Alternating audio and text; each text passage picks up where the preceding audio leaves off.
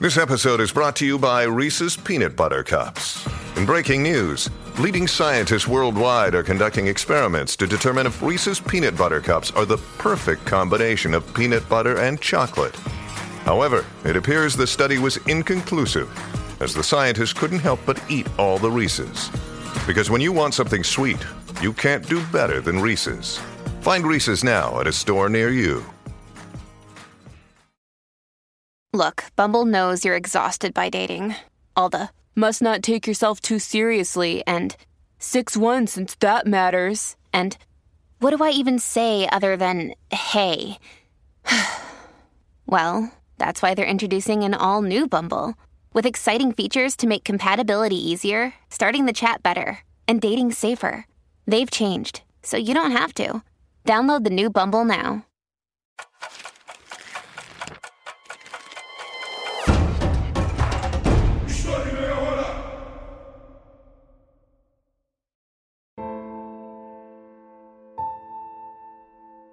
Como julgamos as atrocidades cometidas no passado?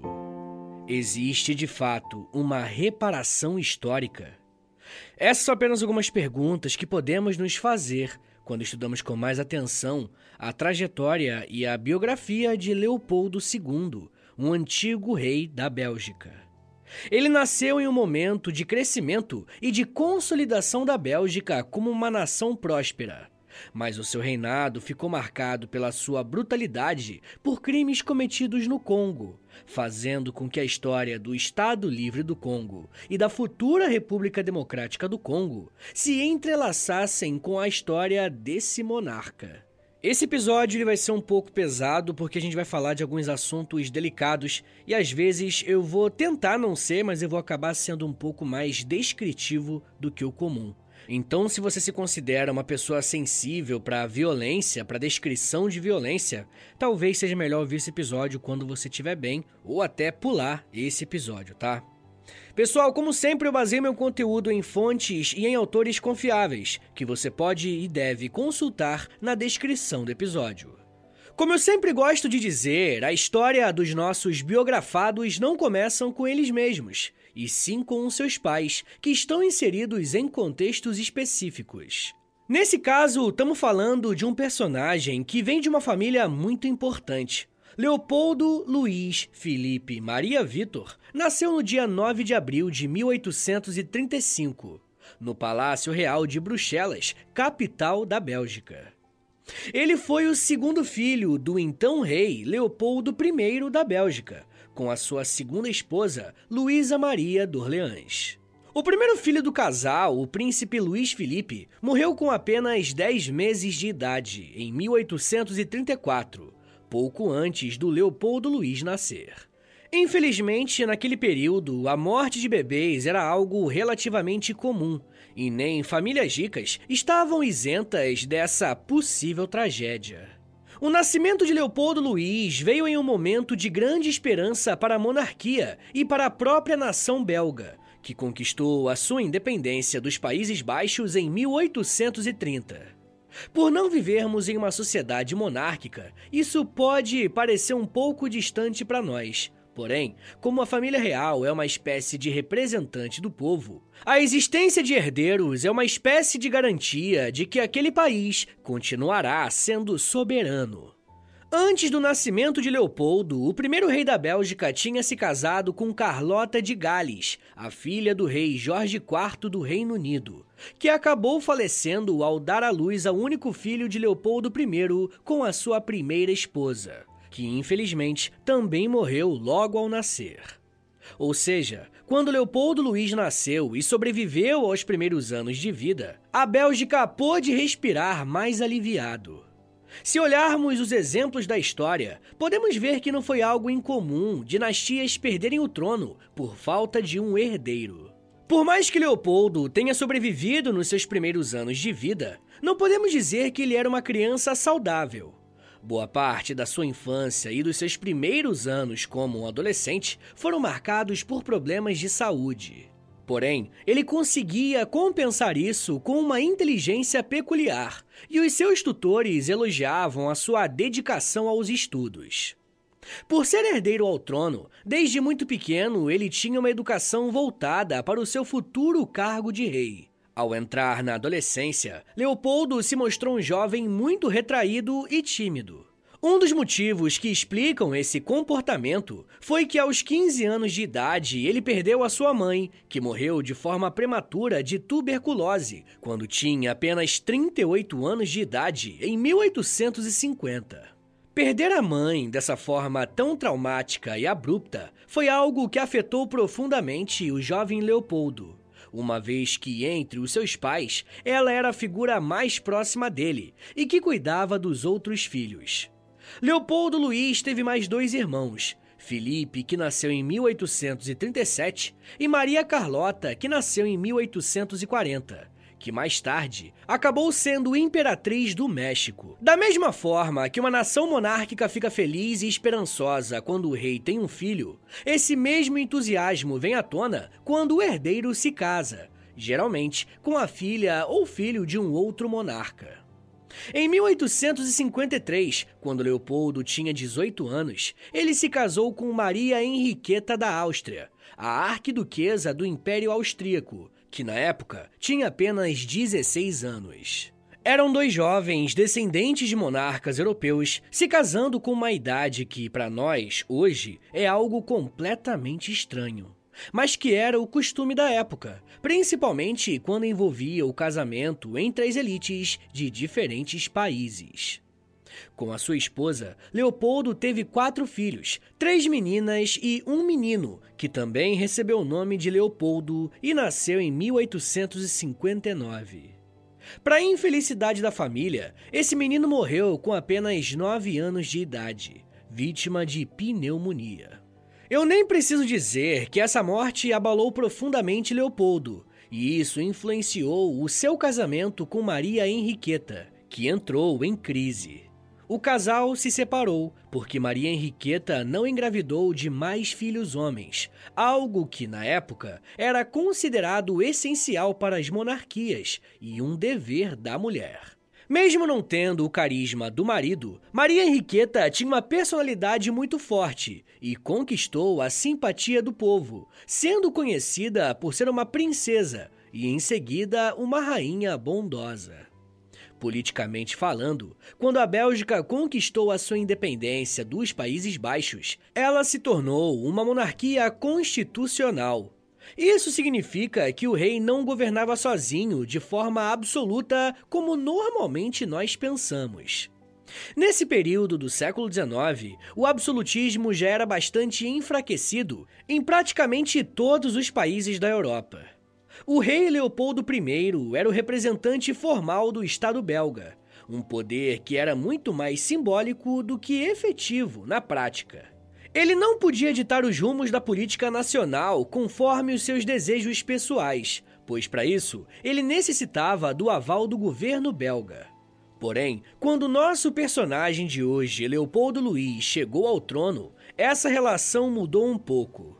Se Leopoldo não podia controlar a política da Bélgica da forma que ele queria, ele foi atrás de um território para chamar de seu e que ele pudesse fazer o que quisesse. Com 30 anos de idade, Leopoldo Luís se tornou Leopoldo II da Bélgica, sendo coroado rei dos belgas no dia 17 de dezembro de 1865, sete dias após a morte do seu pai. Se a sua esposa era conhecida como uma rainha bondosa, o que Leopoldo II fará na África fará com que muitos dessem a ele o título de o homem mais cruel da história. Quando estudamos a biografia de Leopoldo, percebemos que, dependendo do lugar que você analisa os seus feitos, é possível ter interpretações diferentes sobre o que ele fez. Eu digo isso porque, na Bélgica, Leopoldo II se esforçou bastante para reforçar as fronteiras belgas contra ataques inimigos, ao mesmo tempo que colocou o seu país como uma nação neutra, em um cenário de bastante conflitos na Europa. Internamente, Leopoldo II não era uma figura real muito popular, mas ele compensava isso com obras de infraestrutura e grandes investimentos públicos, tanto que o seu apelido era o Rei Construtor. Porém, a história de como ele conseguiu os recursos para essas obras é muito mais profunda e está relacionada com as atrocidades cometidas pelo monarca no continente africano. Para entendermos bem como foi a atuação de Leopoldo II nesse processo, precisamos olhar para como a Bélgica explorava algumas regiões do continente africano. A bacia do Rio Congo, o segundo maior rio do continente, foi a última região a ser explorada pelos europeus, por se tratar da região mais no interior do continente africano. Para muitos exploradores, essa região se tratava de um grande mistério, uma vez que ninguém sabia exatamente o que, que eles poderiam encontrar ali.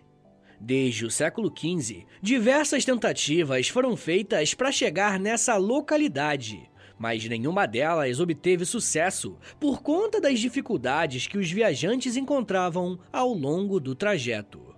A geografia era um complicador, uma vez que era praticamente impossível navegar em alguns trechos do rio. Existia também conflitos com populações originárias e muitas doenças. Foi apenas na década de 1870 que os europeus conseguiram explorar a região do Congo o jornalista britânico de Gales, Henry Morton Stanley, partiu em busca de um explorador e de um missionário que tinham desaparecido há alguns anos, o conhecido Dr. Livingstone. Stanley não somente conseguiu encontrar o explorador em questão, como também se consagrou por toda a Europa como aquele que resolveu o último grande mistério da exploração africana. A partir daí, ele escreveu artigos e passou a defender a exploração comercial dos recursos dessas terras. Henry Morton Stanley chegou a dizer que o seu objetivo nessas viagens era, abre aspas, despejar a civilização europeia no barbarismo africano. Fecha aspas. E é aí que entra o rei Leopoldo II. A Bélgica naquela época era um país insignificante na Europa e vivia sob a constante ameaça de perder a sua soberania para as grandes potências vizinhas. O principal objetivo de Leopoldo II era evitar conflitos diretos, pois poderiam ser trágicos para a população belga. Para isso, ele manteve a neutralidade com os vizinhos. Mesmo assim, o monarca se mostrou alguém muito ambicioso e não queria ficar apenas na defensiva. O seu desejo era ver a Bélgica assumir um lugar de grande influência entre as potências internacionais. Diante da impossibilidade de se alargar as fronteiras na Europa, os belgas começaram a cogitar a obtenção da posse de um território na África, pois naquela época todas as grandes nações europeias tinham conquistado territórios na África, no chamado neocolonialismo. Uma segunda onda de invasões e dominação no continente africano e na Ásia. Antes de ir para o continente africano, Leopoldo II tentou comprar diversos territórios ao redor do mundo. Ele se interessou por uma província na Argentina, a ilha de Bornéu dos holandeses. Ele tentou as Filipinas da Espanha, ou estabelecer colônias no leste asiático, nos atuais China, Vietnã e Japão ou até em algumas pequenas ilhas do Pacífico. Ele também tentou colonizar outras regiões da África além do próprio Congo, como Senegal e Moçambique. Porém, nesses casos, o parlamento da Bélgica resistiu a todas as sugestões de Leopoldo, e todas essas tentativas acabaram não dando em nada. Segundo a professora Rosana Andréa Gonçalves, Leopoldo II, abre aspas, durante anos, percorreu possibilidades de conquistar um território e colonizá-lo. Empenhando-se em convencer o parlamento da importância de tal empreitada, e não poupou esforços para encontrar parceiros numa possível investida. Fecha aspas. Mesmo com as negativas dos políticos belgas, Leopoldo continuou empenhado em explorar uma colônia. E a ideia dele foi a seguinte: Com uma suposta justificativa de prevenir o reaparecimento do comércio de escravizados da costa ocidental no continente africano, e supostamente também para procurar formas de enviar ajuda médica à África, o Leopoldo II estabeleceu uma associação internacional com representantes do mundo inteiro, mas que era financiada e controlada pelo rei. Obviamente, tudo isso era uma espécie de encenação já que o grande objetivo era o domínio da bacia do Congo e a exploração de recursos econômicos, estabelecendo nessas terras uma colônia. Essa associação seria considerada a gênese do Estado Livre do Congo, futuro reino privado de Leopoldo II. O rei dos belgas, após muita insistência, recrutou Stanley em sua missão e, de forma sigilosa, passou a construir a infraestrutura do novo território. Para conseguir construir no Congo, Leopoldo II usava duas estratégias. Uma delas consistia em negociar com algumas lideranças locais, e em outras oportunidades ele mandava matar qualquer grupo que se colocasse em oposição a ele e ao seu projeto. Em certo momento, ele precisou negociar com Tipo Tip, um comerciante local de pessoas escravizadas que liderava expedições continente adentro em busca de pessoas que seriam vendidas no mercado de Zanzibar, na atual Tanzânia, e que estava começando a controlar o Congo. Nesse momento, as iniciativas de Leopoldo II passaram a render frutos, o que fez com que os outros países da Europa, especialmente França e Portugal, passassem a reivindicar áreas do Congo. Leopoldo agiu criticando de forma pública a postura desses países, pois as suas ações eram, segundo ele, abre aspas, desinteressadas e puramente humanitárias. Fecha aspas. Olha a cara de pau do Leopoldo, né? Esse embate culminou na Conferência de Berlim, que buscava, entre tantas coisas, resolver a questão do Congo. Leopoldo II venceu e ficou com a maior parte do território, cerca de 234 mil hectares. É muita coisa. Quem explica a consequência dessa vitória diplomática foi o professor Martinho Camargo Milani, ao dizer que, abre aspas, Leopoldo II passaria a contar com uma colônia privada que correspondia a mais de 77 vezes o território de sua terra natal, a Bélgica. Fecha aspas. Leopoldo II não precisava mais da sua associação internacional e humanitária, tanto porque ela era apenas uma fachada. Ele montou um gabinete, dividiu o território e passou a administrá-lo como um reino privado, que chamou de Estado Livre do Congo. A partir daqui, ele não só extraiu riquezas do território, acumulando uma enorme fortuna, ele também arquitetou o mais conhecido e brutal regime de uma colônia que conhecemos na história moderna. Não se sabe exatamente quanto Leopoldo lucrou do Estado Livre do Congo, mas o valor, sem dúvidas, alcançou a ordem das dezenas de milhões. Pessoal, eu já quero falar mais sobre como que o Leopoldo II administrou a sua colônia e como que ele ficou conhecido na Bélgica por isso. Mas me dá um minutinho aí, tá, gente? Que daqui a pouco a gente volta. E eu falo um pouco mais sobre as disputas, exploração, violência, legado, pressão internacional e amantes. Segura aí, que é um minutinho só.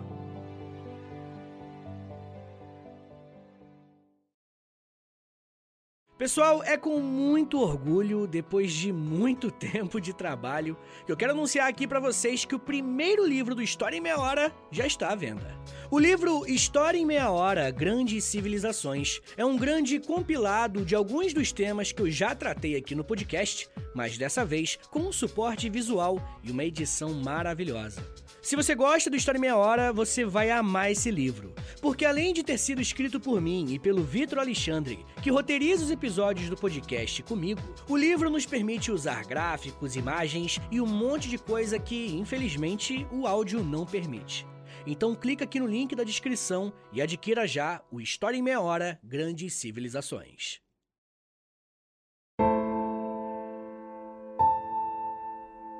Abre aspas. Acabo de voltar da vila de Nzongomboyo, no interior. A abjeta miséria e o completo abandono são realmente indescritíveis. Fiquei tão comovido, Excelência, com as histórias das pessoas que tomei a liberdade de prometer a elas que no futuro Sua Excelência só as mataria por crimes que elas tivessem cometido. Fecha aspas.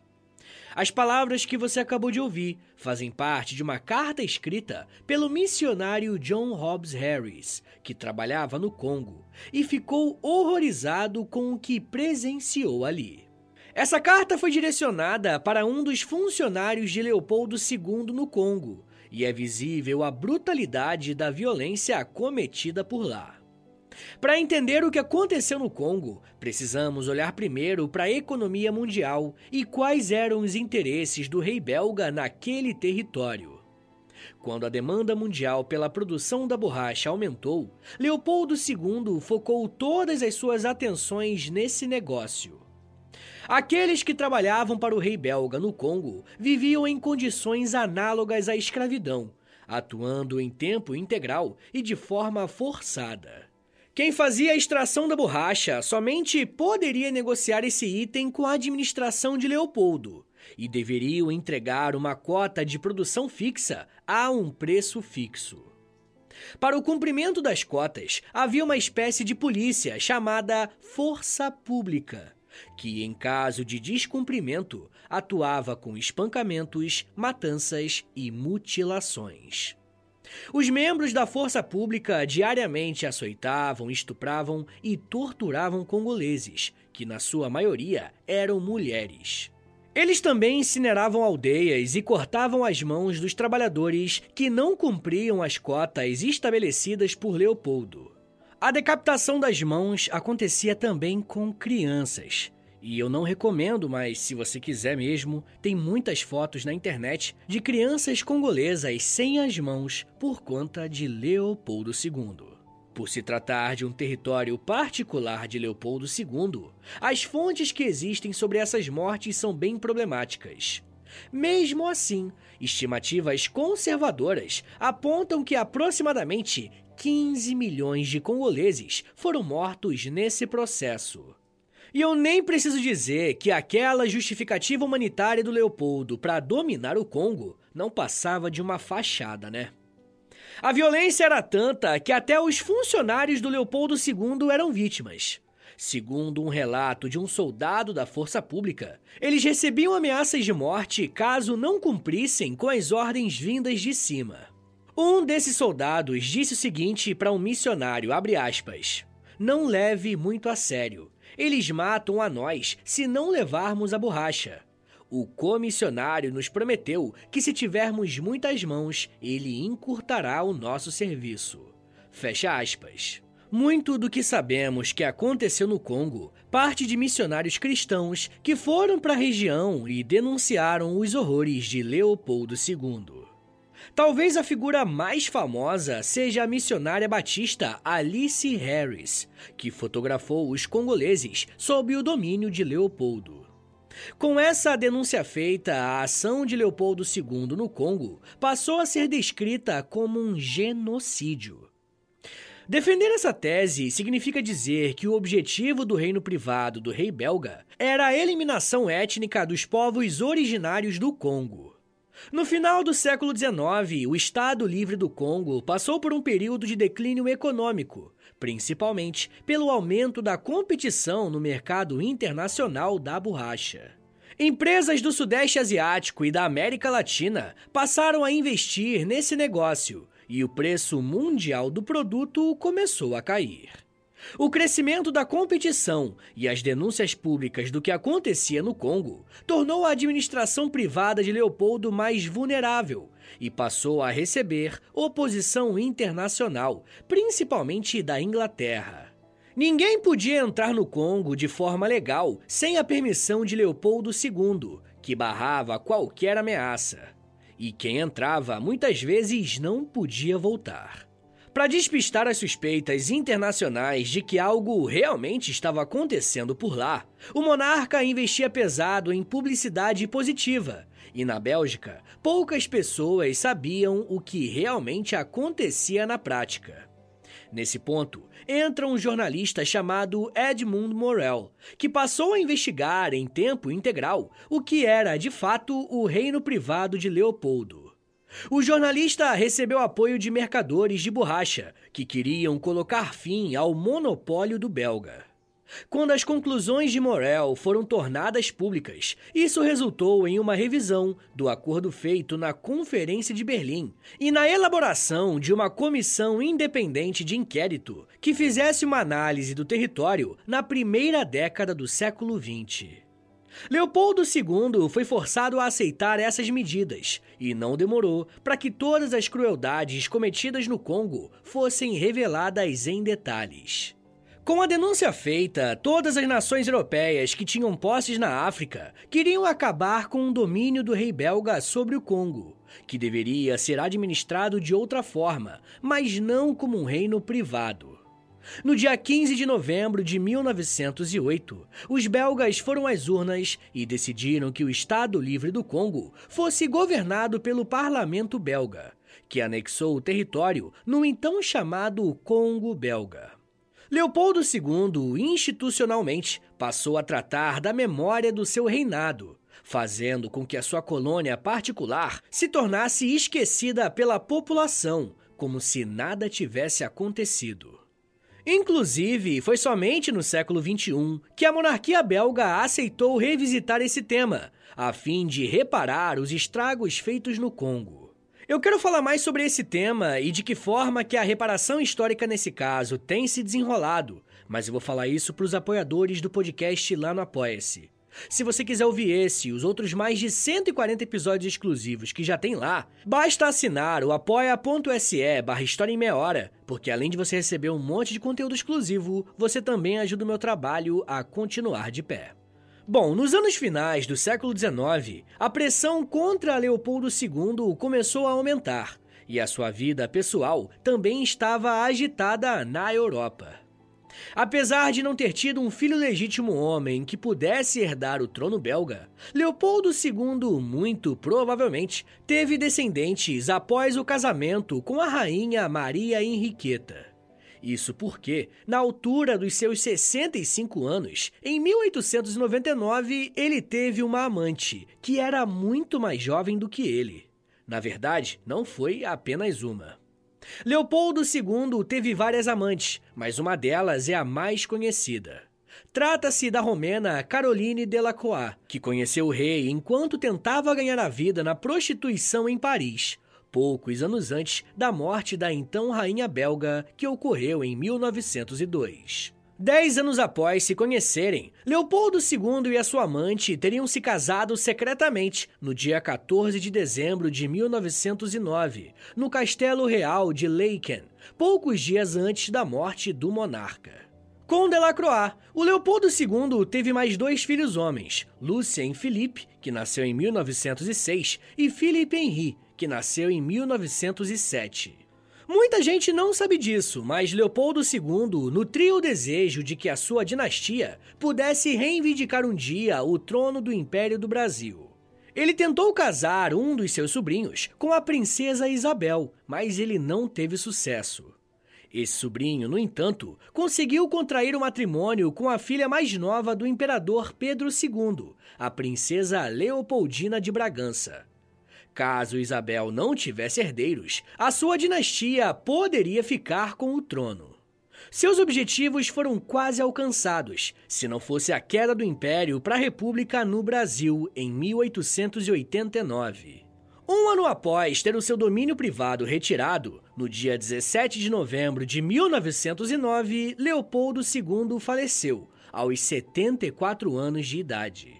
Seu corpo foi enterrado na Câmara Mortuária Real da Igreja de Nossa Senhora, no cemitério de Laeken. Nesse local, os monarcas do Reino da Bélgica e as suas esposas foram enterrados, bem como alguns outros membros da família real. Seu cortejo fúnebre foi vaiado pela multidão, em expressão de desaprovação ao seu governo.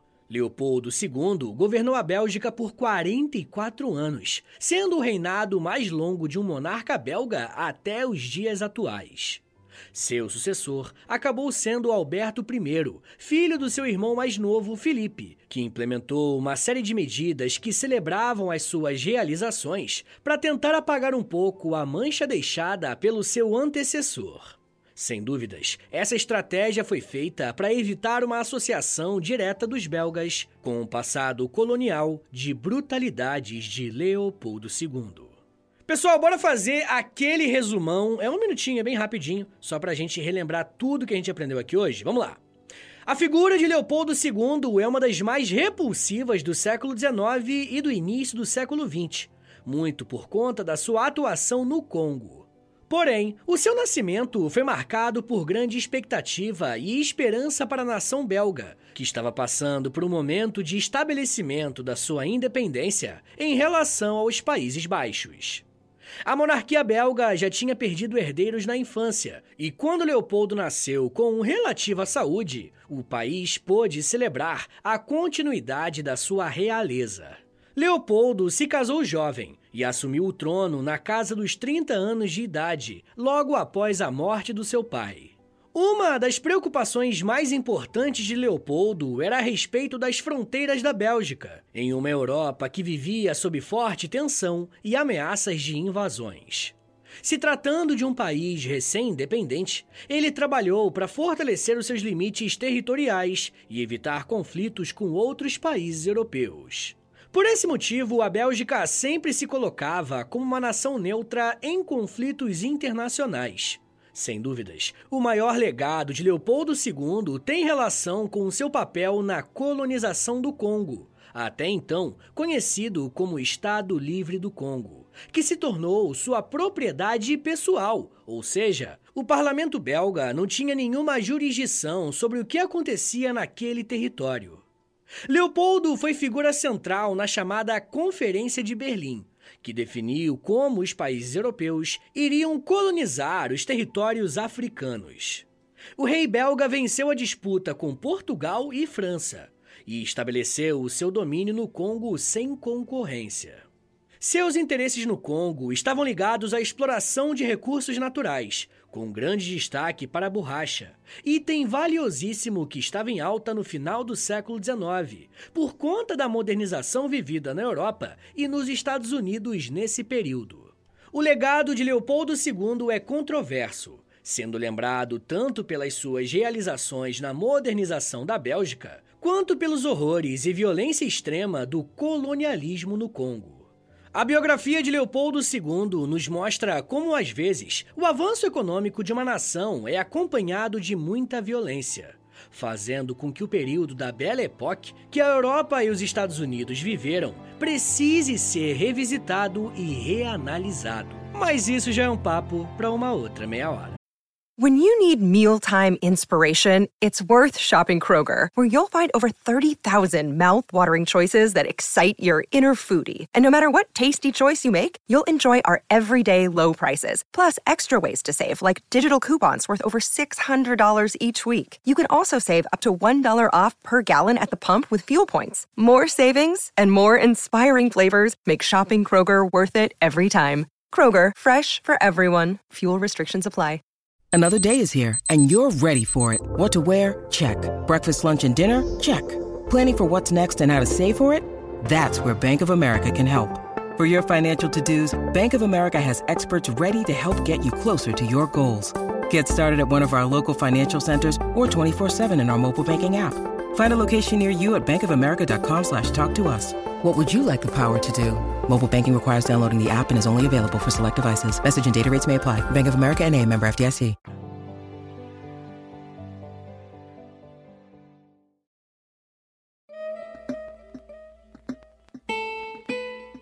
Senhores, muito obrigado por terem vindo até aqui. Meu nome é Vitor Soares e sou professor de História. E você acabou de ouvir o História em Meia Hora. Rapaziada, dá uma moralzinha aí, compartilha esse episódio, por favor. Posta nos stories do Instagram e aí me marca no arroba História em Meia Hora. Ou você pode também postar no Twitter e aí você me marca no arroba H30podcast, que aí eu já te mando uma mensagem agradecendo, tá bom? Se você gosta do História em Meia Hora, se você quer ver esse podcast por muito tempo de pé ainda, toda quarta e todo sábado, lançando episódio novo, bonitinho, dá uma chance pro nosso apoia Apoia-se, rapaziada. Por favor, entre em apoia.se barra História em Meia Hora, porque lá tem quase 100 episódios exclusivos para quem apoia. E claro, né, quando você apoia hoje, você tem acesso a todos eles. E todos os que vão sair enquanto você for apoiador, tá bom? Também tem Clube do Livro, tem conteúdo diário no Instagram, depende do nível lá, né, do, do plano que você assinar lá no Apoia-se, beleza? Mas claro, né, eu só quero que você assine caso você queira e possa ajudar, tá bom? Rapaziada, o História Meia Hora também tem a parceria com a Loja, tá bom? L-O-L-J-A, Loja. Entra no site deles, é loja.com.br, digita História Meia Hora, que você vai ser transportado aí tecnologicamente pra nossa lojinha, tá? Tem camiseta, moletom, tem vários produtos bem legais, tudo original do História Meia Hora, tá bom? E óbvio, né? Quando você compra uma roupa dessa, você fica gatão, gatona e ainda ajuda o meu trabalho. Mas rapaziada, se você quiser mandar um e-mail para mim, quer falar comigo pra alguma coisa, anota aí meu e-mail e o meu Pix. Qualquer valor é mais do que bem-vindo, agradeço demais. É historiaemmeiahora@gmail.com. Uma coisa que eu vou te pedir agora, isso aqui não custa nada, tá bom? É de grátis. Pô, é só um minutinho da tua vida aí, não custa nada. Eu te dou tantos minutos, tantas, tantas meia horas aí de, de estudo. Pô, pelo amor de Deus. Dá uma moralzinha aí, clica no, no perfil do Spotify, aí do História Meia Hora, clica em cinco estrelinhas para você avaliar o nosso podcast em cinco estrelinhas. Depois você clica em seguir e por último você clica no sininho, que o sininho vai enviar uma notificação pro seu celular quando tiver episódio novo. Eu também quero te convidar a conhecer o meu outro podcast, é o História pros Brother, que eu faço com Alexandre Níquel. Também é de história, mas é mais de humor, hein? Pelo amor de Deus. é uma pegada um pouco diferente daqui, tá bom? Então é isso, gente. Me siga nas redes sociais. É arroba no Twitter, no Instagram e no TikTok. Eu tô sempre lá no TikTok fazendo os videozinhos educativos. Tá bom, gente? Então é isso. Muito obrigado, um beijo, até semana que vem! E valeu!